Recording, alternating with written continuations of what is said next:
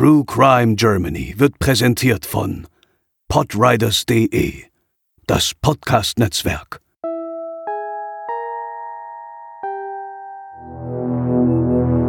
Wir alle kennen den Spruch, geh nicht mit Fremden mit. Und besonders bei unserem heutigen Fall wird deutlich, warum unsere Eltern uns diesen immer wieder beharrlich mitgegeben haben. Denn für ein junges Mädchen sollte die Begegnung mit einem ihr Fremdmann in einer furchtbaren Tragödie enden, die erst Jahre später aufgeklärt werden konnte. Heute bei True Crime Germany Mord im Teufelstal.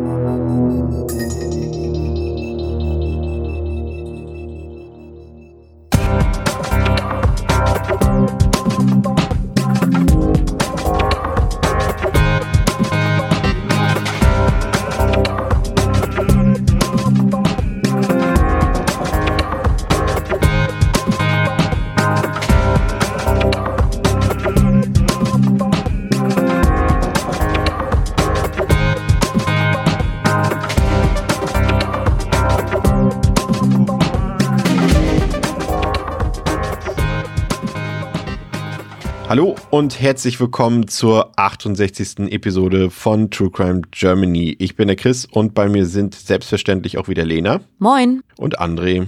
Hallo. Unser heutiger Fall ging nicht nur den Angehörigen, sondern auch den entsprechenden ErmittlerInnen sehr nahe. Das ist häufig so, wenn es sich bei dem Opfer um ein Kind handelt. Der Mord an der zehnjährigen Stephanie D. wurde zwischenzeitlich für Jahrzehnte zum Cold Case. Und wir erzählen euch heute, wie der Fall doch noch aufgeklärt werden konnte. Ja, dafür gehen wir zunächst zurück ins Jahr 1991 nach Weimar.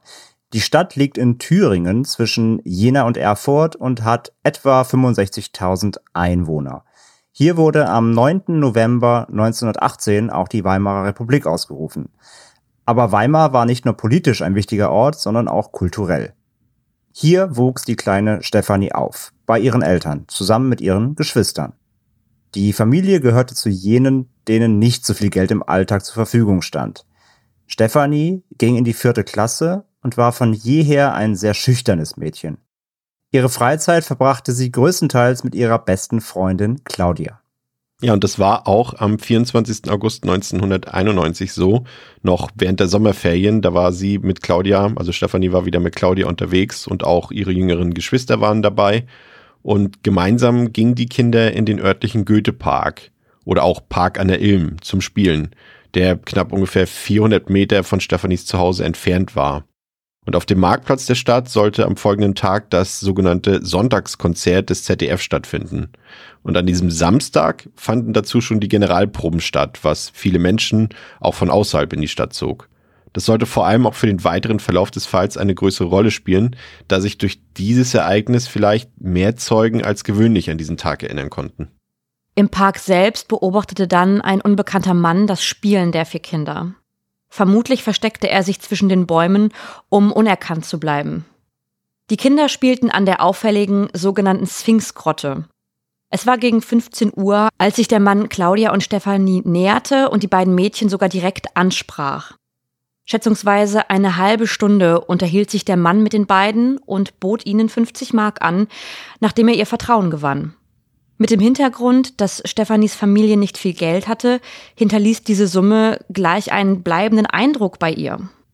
Als Gegenleistung dafür wollte er von den Kindern, dass sie ihm den Weg zum Schloss Belvedere zeigen. Nicht gerade ein Katzensprung, denn etwa 3,5 Kilometer trennten den Park von dem Schloss. Hilfsbereit, wie Stefanie stets war, nahm sie dieses Angebot an, während Claudia mit Stefanis Geschwistern zurückblieb. Ja, der Mann versprach, dass er Stefanie gegen 16 Uhr wieder zurück in den Park bringen würde. Doch dieses Versprechen hielt der Mann nicht ein. Auch zwei Stunden später war Stefanie noch nicht wieder in den Park zurückgekehrt. Ihre beste Freundin, Claudia, brachte deshalb Stefanis jüngere Geschwister nach Hause. Dort erzählte sie Stefanis Eltern von den Geschehnissen. Diese machten sich zunächst selbstständig auf die Suche nach ihrer Tochter. Doch die Suchaktion war nicht erfolgreich, weshalb man sich noch am selben Abend gegen 18 Uhr dazu entschied, die Polizei einzuschalten. Die Polizei suchte dann mit teilweise bis zu 100 KollegInnen nach Stefanie. Auch ein Suchhubschrauber kam dabei zum Einsatz und nicht nur Weimar wurde abgesucht, sondern auch die nähere Umgebung. Dabei wurden auch diverse ZeugInnen befragt, darunter auch zahlreiche Kinder, die eventuell Stefanie und die anderen Kinder oder gar den mutmaßlichen Entführer gesehen hatten. Dadurch konnte auch ein Phantombild des unbekannten Mannes angefertigt werden. Er soll zwischen 20 und 30 Jahren alt gewesen sein und für einen Mann nicht besonders groß. Doch dann sollte alles anders kommen, als man nämlich zwei Tage später, also am folgenden Montag, zur Teufelstalbrücke zwischen dem Hermsdorfer Kreuz und der Raststätte Teufelstal Nord gerufen wurde. Hier hatten ebenfalls Kinder unter der ziemlich hohen Brücke gespielt. Die Brücke war über 200 Meter lang und knapp 50 Meter hoch. In der Form steht diese Brücke heute nicht mehr. Sie wurde Ende der 90er Jahre durch eine konstruktionsgleiche ersetzt. Ja, die Kinder machten dort eine grauenvolle Entdeckung, als sie im Gestrüpp die Leiche eines Mädchens fanden. Es war der leblose Körper der vermissten Stephanie. Die Leiche war bekleidet und lediglich Stephanies Brille und Sandalen fehlten. Das schockierende Ergebnis, das dieses Bild verursachte, verschlug vielen Menschen die Sprache. Offenbar wurde Stephanie die knapp 50 Meter von der Brücke in den Abgrund gestoßen. Ein Beamter vermaß damals die Stelle auf der Brücke, von der Stephanie gestoßen wurde. Spuren, die viele, viele Jahre später noch einmal von Nutzen sein sollten. Ja, noch schockierender waren die Ergebnisse der Forensik. Stephanies Leiche wurde nicht einfach nur mit diesem Sturz von der Brücke beseitigt. Das Mädchen war zu diesem Zeitpunkt tatsächlich noch am Leben und starb erst durch die Verletzungen, die durch den langen Sturz verursacht wurden. Im Prinzip eine völlig unvorstellbare Tat. Und in Stephanies Blut wurden zudem extrem hohe Mengen an Beruhigungsmitteln festgestellt. Ja, ob es vor dem Tod Stephanies zu Missbrauch oder gar eine Vergewaltigung kam, das konnte zunächst nicht genau festgestellt werden. In jedem Fall trug Stephanie ihre Unterwäsche falsch herum, was dafür sprach, dass diese zwischenzeitlich entfernt und wieder angezogen wurde. Ja, und man ging nun mit diesem Fall an die Öffentlichkeit und fahndete mit Hochdruck nach dem Täter, sowohl in der Printpresse als auch im Fernsehen. Dadurch ergaben sich viele Hinweise auch auf bestimmte Personen, die als Täter in Frage kamen. Die entsprechenden Personen wurden daraufhin auch überprüft. Doch die Spuren führten ins Nichts. Kein Anhaltspunkt, kein Hinweis brachte die Kriminalpolizei wirklich weiter, weshalb die Ermittlungen an dieser Stelle auch eingestellt wurden. Und es ist nicht der einzige Fall mit Morden an Kindern in der Region, der in den 90er Jahren ungeklärt zu einem Cold Case werden sollte. Doch daran sollte sich Jahrzehnte später etwas ändern. Bei den angesprochenen beiden Fällen handelt es sich um die Kinder Bernd B. und Ramona K., die 1993 und 1996 ebenfalls als Kindermordfälle in die Kriminalgeschichte eingingen. Bestand eine Ähnlichkeit bei diesen Fällen oder waren die Zusammenhänge eher zufällig? An dieser Stelle eine kurze Retrospektive der beiden anderen Fälle. Ihr als mittlerweile True Crime affine Community da draußen wisst vermutlich, was Cold Cases sind, aber für alle, die sich jetzt fragen, worum es sich genau handelt, noch einmal eine kurze Definition dieses Begriffs. Wir verstehen darunter Ermittlungsverfahren nach Tötungsdelikten, die auch nach längerer Zeit ergebnislos bleiben. Und da Mord in vielen Ländern, unter anderem auch in Deutschland, nicht verjährt und wir es mit immer fortschrittlicherer Technik zu tun haben, wie etwa DNA-Analysen, können diese Straftaten auch nach Jahrzehnten später noch aufgeklärt werden. Das war zum Beispiel der Fall bei Stefanie, unserem heutigen Fall, aber auch bei zwei weiteren Kindern, nämlich Bernd B. und eben Ramona K. Ja, und an einem warmen Sommertag im Juli 1993 verschwand der eben angesprochene, damals neunjährige Bernd B. aus jener spurlos. Als er am Abend des 6. Juli nicht nach Hause zu seinen Eltern und Großeltern zurückkehrte, meldeten diese ihn zunächst als vermisst, was enorme große Suchmaßnahmen in Gang setzt. Das ist ja mal der, das, was wir euch auch schon mal erklärt haben, dass es ein Unterschied ist, wenn eine erwachsene Person verschwindet oder spurlos verschwindet oder vermisst wird oder ein Kind. Da agiert die Polizei eben schon sofort. Die Polizei suchte hier tagelang die Umgebung ab und man fand heraus, dass er zuletzt in der Jenaer Innenstadt gesehen wurde, nahe der Haltestelle Lobeda West. Und manche Zeuginnen behaupteten, dass er sich auf dem Weg zu seinen Großeltern befand und er keineswegs ziellos umherirrte, nachdem er aus der Schule kam. Aber bei seinen Großeltern kam er nie an. Zwölf Tage nach seinem Verschwinden am 18. Juli 1993 machten spielende Kinder den grausigen Fund. Ganz wie im Fall Stefanie letztendlich. Am Saaleufer in diesem Fall, näher einer Gärtnerei. Bernd B. war tot. Sein letzter registrierter Aufenthaltsort, diese besagte Haltestelle, und der Fundort seiner Leiche lagen nur etwa zwei Kilometer voneinander entfernt. Und schnell war klar, dass das Kind nicht verunglückte, sondern ermordet wurde. Genauer gesagt erdrosselt. Aufgrund starker Verwesung konnte eine exakte Todesursache laut Gerichtmedizin aber nicht festgestellt werden. Die ErmittlerInnen stießen auf diverse Spuren, wie beispielsweise einen Außenbordmotor eines Bootes, dessen Besitzer jedoch zu Protokoll gab, dass das Boot gestohlen worden wäre. Ein fester Tatverdacht konnte damals nicht festgestellt werden. Dann wiederum bekam die Polizei einen Brief, aber anonymisiert. Darin standen Einzelheiten zu den Tatumständen, denen der Schüler Bernd B. zum Opfer fiel. Was genau in diesem Brief steht, können wir an dieser Stelle leider nicht genau erörtern, da solch vertrauliche Dokumente der Öffentlichkeit meist nicht zugänglich sind. Um den Verfasser des Briefes und womöglich Zeugen des Mordes an dem Kind zu finden und so hoffentlich endlich eine neue heiße Spur nach 26 Jahren Ungewissheit zu bekommen, setzte die Polizei im Jahr 2018 auf Speichelproben, schrieb Männer aus der Umgebung Jenas an in der er zuletzt gesehen und schlussendlich gefunden wurde. Der Fall ist weiterhin ein Cold Case.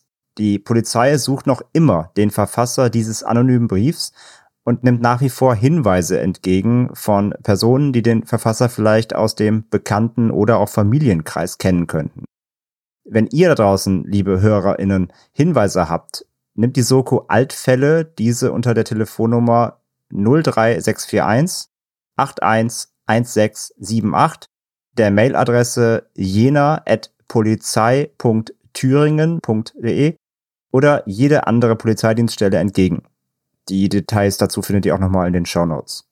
Für Hinweise, die zur Aufklärung führen, hat die Staatsanwaltschaft Gera außerdem 5000 Euro Belohnung ausgesetzt. Ja, und dann gab es ja noch den besagten anderen Cold Case, der das Verschwinden der Ramona K. im Jahr 1996, also quasi drei Jahre nach dem Verschwinden von Bernd B. behandelt. Und die zehnjährige Ramona war im August 1996 auf dem Weg von der Schule nach Hause in Jena-Winzerla, also einem Stadtteil im Südwesten, und ist dabei verschwunden. Und man hatte sie zuletzt gesehen in einem Einkaufszentrum, dem Columbus Center. Und ihre Leiche fand man dann am 13. Februar 1997 in Treffurt, genauer gesagt in dem Stadtteil Großburschla in Westthüringen. Zuerst der Schulranzen, der einem Jäger ins Auge sprang und einige Tage später eben Leichenteile des bis dahin vermissten Mädchens. Auch hier tappten die ErmittlerInnen lange Zeit im Dunkeln, bis mehr als 22 Jahre später Bewegung in den Fall kam.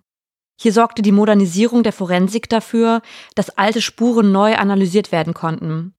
Schon damals war ein Mann im Fokus der Ermittlungen, denn er lebte in der Nähe des Einkaufszentrums und war wegen diverser Sexualstraftaten bereits auffällig. Dennoch blieb es bei einem Tatverdacht, der nicht erhärtet werden konnte. Anders jedoch 2016, als sich die eben schon benannte Soko Altfälle im November gründete, um sich den Cold Cases in der Region anzunehmen. Nach ihrer Gründung hatte diese begonnen, den Fall von Ramona K. noch einmal von vorne aufzurollen. Und dieses Unterfangen hat ganze 180 Aktenordner beinhaltet, die erstmal digitalisiert wurden. Aus dieser präzisen und zeitaufwendigen Arbeit wurden zunächst 30 und zum Ende hin nur noch zwei Tatverdächtige herausgearbeitet. Der Mann, der sich damals im Fokus der Ermittlungen bereits wiederfand, stand auch hier nun als einer von zwei möglichen Mördern des Mädchens auf der Liste. Zunächst wurde aber der andere Verdächtige, ein 56-Jähriger, im Herbst 2018 in Erfurt festgenommen.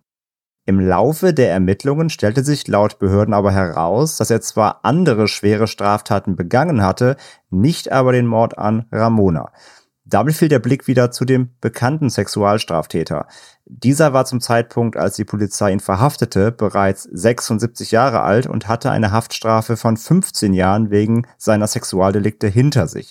Er soll bereits vier Mädchen entführt und vergewaltigt haben. Die Polizei konfrontierte ihn dann mit dem Verdacht per Telefon und observierte den Mann allerdings dabei, um seine direkte Reaktion zu erfassen. Er warf sein Telefon nach dem Erhalt dieser Nachricht sofort weg das war natürlich ein Zeichen für die ErmittlerInnen, sofort einzugreifen. Er stand unter dringendem Verdacht, Ramona K. damals in dem Einkaufszentrum angesprochen zu haben, um sie dann in seinem Pkw zu locken und an einem unbekannten Ort zu fahren, an dem er sie schlussendlich auch tötete. ErmittlerInnen der Kriminalpolizei Jena haben im August 2019 dann den Tatverdächtigen im Mordfall Ramona K. wieder festgenommen, nachdem er aufgrund der mangelnden Beweislage aus der U-Haft entlassen werden musste. Ja, und einen aktuelleren Stand konnten wir dann nicht mehr ermitteln. Da gaben dann die, ja, die Nachrichtenlage, die Presseberichte haben dann nichts mehr Aktuelleres hergegeben. Das kann natürlich zwei Gründe haben. Entweder wurde der Täter dann wirklich verurteilt und ist dann, wie gesagt, bis heute in Haft oder er wurde eben entlassen und dann sind natürlich die Persönlichkeitsrechte des jeweiligen dann wieder in den Vordergrund zu rücken. Aber nun zurück zu unserem heutigen Hauptfall. Die Soko-Altfälle nutzte die digitalisierten Akten aller drei Fälle, um verdächtige Personen herauszufiltern und sie in den einzelnen Fällen miteinander abzugleichen, um mögliche Überschneidungen zu finden. Zudem holte sich das Team der Soko Unterstützung vom Landeskriminalamt Nordrhein-Westfalen. Das LKA war für die Fallanalyse zuständig, die das Tatgeschehen rekonstruieren sollte. Dabei ging es vor allem um die Fragen, was passierte, als Stefanie den Goethepark gemeinsam mit dem Täter verlassen hatte. Außerdem sollte das Motiv des Täters eingegrenzt und auch ein Täterprofil erstellt werden. Das Team des LKA sichtete alle Unterlagen zum Fall, besichtigte die Tatorte und stellte eine Hypothese zum Fall auf. Ihrer Meinung nach war es wahrscheinlich, dass der Täter Stefanie vom Park aus zu einem in der Nähe geparkten Auto führte. Von dort aus fuhr er mit ihr vermutlich an einen abgelegenen Ort nahe des Hermsdorfer Kreuzes. Zudem war die Tat allen Anzeichen nach genau geplant. Dafür spricht, dass der Täter Beruhigungsmittel dabei hatte, um die Entführte zu betäuben. Diese Vorsorge sprach eben nicht für eine spontane Tat. Der Täter wollte Stefanie allen Anzeichen nach missbrauchen und im Anschluss nach Weimar zurückfahren. Doch dazu kam es nie. Stefanie musste sterben. Die Frage war jetzt noch, wieso? Irgendwas musste den Plan des Täters also durchkreuzt haben. Das LKA schlussfolgerte, dass es an der Überdosierung der Beruhigungsmittel gelegen haben musste, die, wie schon erwähnt, in Stefanis Blut festgestellt wurden. Das Ermittlerinnenteam vermutete, dass die Überdosierung ein Versehen war. Der Täter muss daraufhin panisch geworden sein und vielleicht dachte er sogar, Stefanie wäre bereits tot und suchte dann einen Weg, das Opfer loszuwerden. Und da kam ihm die Teufelstalbrücke gerade recht. Soweit die Erkenntnis des LKA damals. Doch eine konkrete Spur zum Täter, die fehlte nach wie vor. Ja, zurück in Jena. Die Soko-Altfälle stieß indessen bei einer erneuten Sichtung der gesammelten Unterlagen auf eine Zeugenaussage eines Pärchens, das damals, also am Tag der Tat, 1991 im Goethepark Fotos geschossen hatte. Und der Gedanke kam auf, ob man zufälligerweise auf einem der Bilder von damals eventuell den Täter entdecken könnte. Das Problem war nur, dass zu der Zeugenaussage keinerlei Kontaktdaten des Pärchens mehr vorlagen. Also entschied man sich dazu, 2017 erneut an die Öffentlichkeit zu treten, um nach den damaligen Zeugen zu suchen. Ja, und die MDR-Sendung Kripo Live tätigte diese unter anderem. Ja, und tatsächlich wurden sie dadurch gefunden. Es handelte sich um Michael L. und seine Frau. Letztere stammt auch selbst aus Weimar und das Paar erfuhr durch eine Verwandte aus Thüringen von dem Aufruf der Soko. Michael L., der zum Zeitpunkt der Tat damals 20 Jahre alt war, erzählte den ErmittlerInnen, was er am 24. August 1991 im Goethepark beobachtete. Seine Frau wollte damals, dass Michael ein Foto von ihr schießt. Und zwar vor der Sphinxgrotte, dem Ort, an dem Stefanie und die anderen Mädchen spielten, bevor der spätere Täter sie ansprach. Michael L. wollte damals, um den besten Winkel für das Foto zu finden, einmal um die Grotte herumgehen. Als er hinter die Statue kletterte, war er jedoch verblüfft, denn dort begegnete er damals einem Mann. Das war in dem Sinne seltsam, da hinter der Sphinxgrotte nichts von Interesse ist, kein Weg, keine Sehenswürdigkeit. Und auch dieser Mann schien überrumpelt davon zu sein, dass Michael L. ihn plötzlich dort erblickte. Das Paar besitzt die Fotos aus dem Park von 1991 heute noch und eines davon zeigt Michael L. vor der Sphinxgrotte. Laut seiner Aussage befand sich der fremde Mann zu diesem Zeitpunkt nur wenige Meter hinter ihm. Nur die steinerne Grotte verdeckte den Blick auf ihn. Als das Paar damals, zwei Tage später, von der vermissten Stefanie erfuhr, kam Michael L. sofort der besagte Mann in den Sinn. Er war sich sicher, dass dieser etwas mit der Tat zu tun hatte und meldete sich damals bei der Polizei. Allerdings gingen seine Aussagen und auch seine Kontaktdaten in der damaligen Flut an Informationen und Hinweisen komplett unter. Ja, das ist auch unglaublich. Und ja, die erneuten Aussagen von Michael L. und seiner Frau, die waren zwar hilfreich, den Täter auf ein Foto gebannt hatten sie aber eben leider nicht. Und der Durchbruch im Fall Stefanie, der war für die Soko-Altfälle dann eben doch ein anderer. Denn in den Fallakten fiel ihnen im Anschluss ein bereits bekannter Sexualstraftäter auf, der 1994 bereits im Fall Bernd B. Tatverdächtiger war. Es handelte sich um den Lkw-Fahrer Hans-Joachim G. aus Berlin. Im Fall Bernd B. und Ramona K. konnte er als Täter damals ausgeschlossen werden. Doch im Fall Stefanie rückte er nun in den Fokus. Bereits zu DDR-Zeiten wurde der gebürtige Weimarer wegen sexuellen Missbrauchs an Kindern straffällig. 1982 zog er jedoch nach West-Berlin, weshalb er auch 1991 durch das Ermittlungsraster fiel, weil er eben nicht mehr im Einzugsgebiet lebte. 1996 wurde G wegen Kindesmissbrauchs zu einer mehrjährigen Haftstrafe verurteilt. Besonders ins Auge fiel der Soko dabei, dass er den Kindern früher schon Betäubungsmittel verabreicht hatte. Ja, das ist ja schon mal ein interessantes Indiz, ja. Und daraufhin wurde Hans-Joachim G. dann auch observiert, also sein Telefon, sein Tagesablauf, seine Gewohnheiten, seine Arbeitsstelle und auch seine Wohnung in Berlin-Reinickendorf. Alles wurde durchleuchtet. Und alle Erkenntnisse und Indizien aus dieser Observierung sprachen am Ende für G. als in Frage kommenden Täter. Am 3. März 2018 stürmte dann die Polizei seine Wohnung in einem Mehrfamilienhaus an der Holzhauser Straße. G. wehrte sich mit einer Eisenstange gegen die Festnahme, doch die Beamtinnen konnten ihn überwältigen. Er wurde daraufhin in das LKA Berlin gebracht. Laut seiner Aussage war ihm bewusst, dass der Tag seiner Festnahme irgendwann kommen würde. Im LKA fand dann eine Vernehmung statt, mit dabei auch die ErmittlerInnen der Soko Altfälle. Bei der Vernehmung gestand er, dass er Stefanie entführt hatte und schilderte den Tatergang detailliert. Wie das LKA Nordrhein-Westfalen schon vermutete, brachte G. Stefanie vom Park zu einem Auto. Auf dem Weg sollte sie zwei bis drei Meter hinter ihm bleiben, damit niemand einen Verdacht schöpfte. Mit dem Auto fuhr er dann mit ihr über die A4 bis zum Hermsdorfer Kreuz und dann auf der A9 weiter Richtung Süden. Das Ziel war ein kleines Waldstück und dort kam es dann zum sexuellen Übergriff. Im Anschluss habe der Täter Stefanie tatsächlich zurück nach Weimar fahren wollen. Im Auto habe sie aber so sehr gejammert und geweint, dass er ihr Beruhigungsmittel gegeben hatte. G sagte ihr, dass sie dadurch ruhiger werde und es ihr besser gehen würde. Und das, obwohl sie ihn laut seiner Aussage sogar fragte, ob sie wirklich so viel nehmen müsse. Kurz nach der Einnahme wäre Stefanie dann komplett weggetreten und war nicht mehr ansprechbar. G befürchtete, dass Stefanie sterben könnte. Ja, bis zu diesem Punkt waren seine Aussagen glaubhaft und deckten sich mit dem, was auch das LKA eben bereits erarbeitet hatte. Doch als es letztendlich dann um Stefanis Tod und die Teufelstalbrücke ging, da verstrickte sich Hans-Joachim G. in Widersprüche. Mehrfach zog er seine Aussagen zurück und brachte dann neue Versionen des Ablaufs. Stephanie sei selbst gefallen, er habe sie nur auf der Brücke ausgesetzt. Doch nach einigem Hin und Her gestand er schließlich, das Opfer heruntergestoßen zu haben. Ja, und damit war letztendlich das volle Geständnis da. Jetzt braucht es aber noch ein Urteil, und zwar für Mord, denn die Tatbestände der Entführung und auch den des sexuellen Missbrauchs, die waren zu dem Zeitpunkt natürlich bereits verjährt. Und dafür beauftragte die Soko Altfälle Professor Dirk Labudde und sein Team von der Hochschule Mittweida in Sachsen. Labudde ist Bioinformatiker und Forensiker.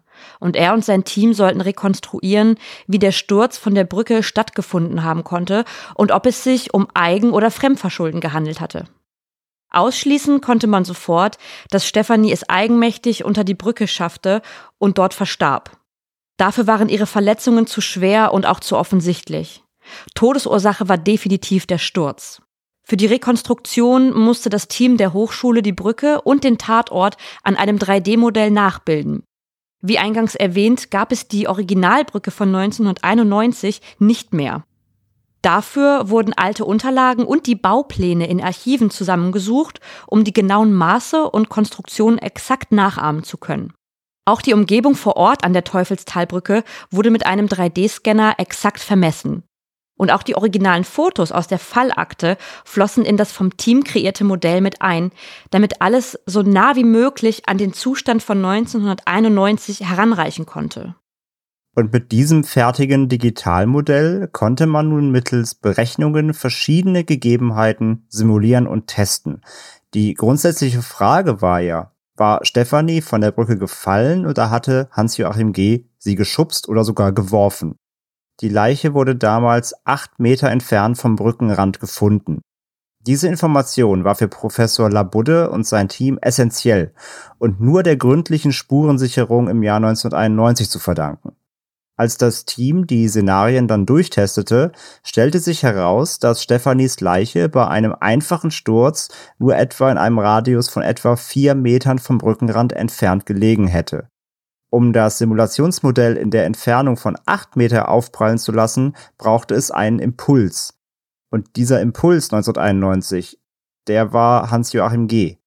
Er musste Stephanie entweder geschubst oder eben geworfen haben. Anders wäre der Abstand des Leichenfundorts in acht Meter Entfernung zum Brückenrand nicht möglich gewesen. Ja, der Prozess gegen Hans-Joachim G. fand dann schließlich im Oktober und im November 2018 vor dem Landgericht Gera statt. Vor Gericht widerrief G. in Teilen dann sein Geständnis der Vernehmung in Berlin. Er wollte Nacktfotos von Stephanie machen, doch als sie sich in dem Waldstück dann einnässte, sah er davon ab er gab ihr Beruhigungsmittel und fuhr sie einfach wieder zurück. An der Teufelstalbrücke will er sie dann ausgesetzt haben. Sie wäre die Brücke heruntergefallen, es wäre ein Unfall gewesen. G.s Verteidiger sagte, sein Mandant hätte kein Motiv für die Tat gehabt. Er wäre sich nicht im Klaren darüber gewesen, dass es als sexueller Missbrauch durchgeht, als er das Kind lediglich dazu aufforderte, sich zu entkleiden. Auch vom Mordvorwurf sei er freizusprechen. Doch die Erkenntnisse von Professor Labode belasteten G. Oberstaatsanwalt Ralf Moormann sagte damals, das Kind war aufgrund der Gabe von Berührungstabletten bewegungsunfähig. Wir gehen fest davon aus, dass es geworfen wurde. Ja, das Gericht kam ebenfalls zum Schluss, dass G das Opfer vorsätzlich von der Brücke geworfen hatte, um den Missbrauch und die Zufuhr von den Betäubungsmitteln zu vertuschen. Stephanies Mutter trat als Nebenklägerin auf. Ihr Anwalt empfand die Aussagen des Täters als kaltherzig und empathielos.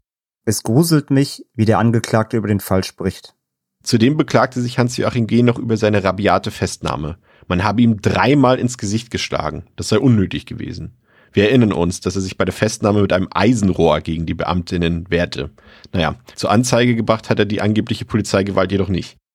Am 30. November 2018 wurde Hans-Joachim G. schließlich zu einer lebenslangen Haftstrafe wegen Mordes an Stefanie D. verurteilt. 27 Jahre nach der Tat. G. und sein Verteidiger legten gegen das Urteil Revision ein. Im Mai 2019 verwarf der Bundesgerichtshof diese und das Urteil wurde rechtskräftig. Ja, Stefanis Mutter nahm der Prozess damals extrem mit, was ja nur verständlich ist. Aber nach so langer Zeit hat sie nun immerhin die Gewissheit, dass der Mörder ihrer Tochter für immer im Gefängnis sitzen wird. Ja, und das ist letztendlich auch wieder nur ein Beweis dafür, wie sinnvoll es ist, dass man eben solche Sogos gründet, solche Sondereinheiten oder Ermittlungseinheiten, dass eben Cold Cases einfach nicht vergessen werden. Ne? Das, äh, wir wissen ja, Mord verjährt nicht und dementsprechend kann man auch ja, Jahre, wir haben es, wir wissen, ich habe auch damals bei Aktenzeichen XY schon öfter mitgekriegt, dass da Fälle 40, 50 Jahre später, teilweise aus den 60ern, immer noch gelöst werden konnten. Und äh, da ist es dann auch, muss man mal sagen, wir haben ja auch schon des Öfteren hier die, die Polizeiarbeit auch kritisiert, wenn es sie zu kritisieren äh, galt. Aber hier ist es einfach auch gut zu wissen, dass auch Kraft und Energie und, und Einsatz belohnt wird, wenn er denn stattfindet, ne, bei solchen, bei solchen Einsatzgruppen. Und äh, hier hat sich das auf jeden Fall gelohnt. Vielleicht lohnt es sich auch weiterhin, wenn diese Soko weiterarbeitet und der noch nicht gesühnte Mord an eines der Kinder wird dann vielleicht auch noch aufgeklärt. Aber generell ist es einfach sehr lobenswert und einfach auch sehr sinnvoll. Und es ist einfach auch für die Angehörigen der Opfer gut zu wissen, dass sowas nicht vergessen wird, ne, André? Ja, absolut, natürlich. Also, ich meine, wir haben ja auch nochmal die Definition Cold Case gehört und ja, es gibt davon eben noch viel zu viele und deswegen ist es, wie du schon sagst, wichtig, dass solche ErmittlerInnen eben wie diese Soko hier da so verbissen dranbleiben und da über eben Jahre hinweg, Jahrzehnte hinweg immer noch auch Erfolge verbuchen, was ja dann auch wieder ein guter Indikator dafür ist, dass es sich eben ja in Anführungszeichen lohnt, da solche Fälle eben auch immer wieder aufzurollen, auch wenn es erstmal aussichtslos erscheint. Mord verjährt nicht zum Glück und es ist ja schlimm genug, dass andere Verbrechen, die auch sehr schlimm sind, die wir heute auch gehört haben, wie sexueller Missbrauch, dass die einfach verjähren können. Und deswegen ist es wichtig, da dran zu bleiben. Und wie gesagt, es zeigt ja auch, dass es sich hier, wie in diesem Fall, auch am Ende dann auszahlt. Und man muss sich ja überlegen, dass die äh, über 300 Ordner Akten digitalisiert haben, also mhm. auf einen Scanner gepackt haben, es eingescannt haben und es jeweils zugeordnet haben. Also da steckt halt unglaublich viel Arbeit hinter, um eigentlich einem Mord auf den Grund zu gehen. Also man kann sich, glaube ich, nicht vorstellen, wie viel Zeit eigentlich investiert wird, um diese ganzen Cold Cases aufzuarbeiten. Deswegen auch Respekt an alle ErmittlerInnen da draußen, die wirklich beharrlich diese Akten durchgehen, analysieren, gucken, gibt es irgendwelche Überschneidungen und dann am Ende vielleicht sogar jemanden fassen, der sich vielleicht sogar schon in Sicherheit gewogen hat. Ja, absolut. Und vor allem nach der Digitalisierung ist die Ermittlungsarbeit dann nicht mal, hat nicht mal angefangen. Ne? Also das war ja nur der überhaupt mal die Grundlage dafür. Ja. Also das ist Wahnsinn, ja. Ja, und dann diese ganzen Verknüpfungen ja auch noch alle herzustellen und äh, da wird der Täter in dem einen Fall ausgeschlossen, in dem anderen kann er aber dafür dann eben als, als möglicher Täter gesehen werden, aber es ist natürlich wir hatten das ja auch schon in der Folge äh, Die Tote am Bahndamm, da war es ja auch ähnlich, dass es dann viele Jahrzehnte später erst gelöst werden konnte, mhm. eben durch diese Beharrlichkeit. Manchmal ja auch, das ist so, so eine Mischung, glaube ich. Du hast öfter ja dann auch neue Kolleginnen und Kollegen, die dazustoßen, die dann vielleicht einen neuen Blickwinkel auf die ganze Sache bringen. Aber du hast natürlich auch immer diese ErmittlerInnen dabei, die so einen Fall vielleicht auch schon seit von Anfang an begleiten. Ne? Das haben wir jetzt auch hier wieder gesehen. Da gibt's ja auch, auch eine schöne Doku vom MDR zu, dass dort Leute einfach auch nicht aufgeben. Und das ist einfach schön. Die haben ja dann, sind ja auch emotional dann irgendwie involviert und sagen sich dann auch, okay, das ist jetzt einfach auch für mich wichtig, dass ich diesen Fall irgendwie noch aufklären kann. Aber auf der anderen Seite wir haben es ja gesagt, es ist natürlich auch eine Frage von Geld und Kapazitäten. Also es kann jetzt nicht irgendwie de facto nicht jedes, jedes Polizeirevier, nicht jede Kripo kann sich das leisten, Leute abzustellen für alte Fälle. Ne? Das ist halt eben so. So funktioniert das mit Behörden. Aber es wird, findet oft genug noch statt und wenn es dann noch zu so einem positiven Resultat kommt in Anbetracht der Umstände, dann ist es, wie Lena schon gesagt hat, absolut lobenswert. Und das soll es für heute gewesen sein mit True Crime Germany. Vielen Dank, dass ihr uns wieder zugehört habt. Wenn ihr keine Folge verpassen wollt, dann könnt könnt ihr zum Beispiel bei Spotify oben auch diese tolle Glocke aktivieren, André, und dann verpasst man gar keine Folge mehr, ne? Ja, und das ist wie bei YouTube, da gibt's ja auch die Glocke, wenn man immer eine Erinnerung haben möchte, wenn eine neue Folge da ist. Und äh, übrigens auf YouTube gibt's unseren Kanal jetzt auch zum, zum Nachhören. Ja, also wenn ihr vielleicht Bekannte habt, die keine Podcatcher, kein Spotify nutzen, könnt ihr sie auch auf YouTube schicken, um uns zu hören. Kleiner Tipp an der Stelle. Ansonsten bei Spotify gerne die Glocke aktivieren, dann kriegt ihr immer eine Erinnerung, wenn eine neue Folge von uns da ist. Zudem bitte auch gerne immer die äh, Bewertungsfunktion von Spotify nutzen, die ganz neu ist. Wenn ihr uns da ein paar Sterne da lassen möchtet für unseren Podcast, dann freuen wir uns auf jeden Fall sehr. André, wann hören wir uns wieder? Wir hören uns wieder am 27. Februar in zwei Wochen dann schaltet ihr wieder ein bei True Crime Germany mit Lena, mit André und mit mir, Chris. Macht's gut und bleibt sicher. Tschüss. Ciao, ciao.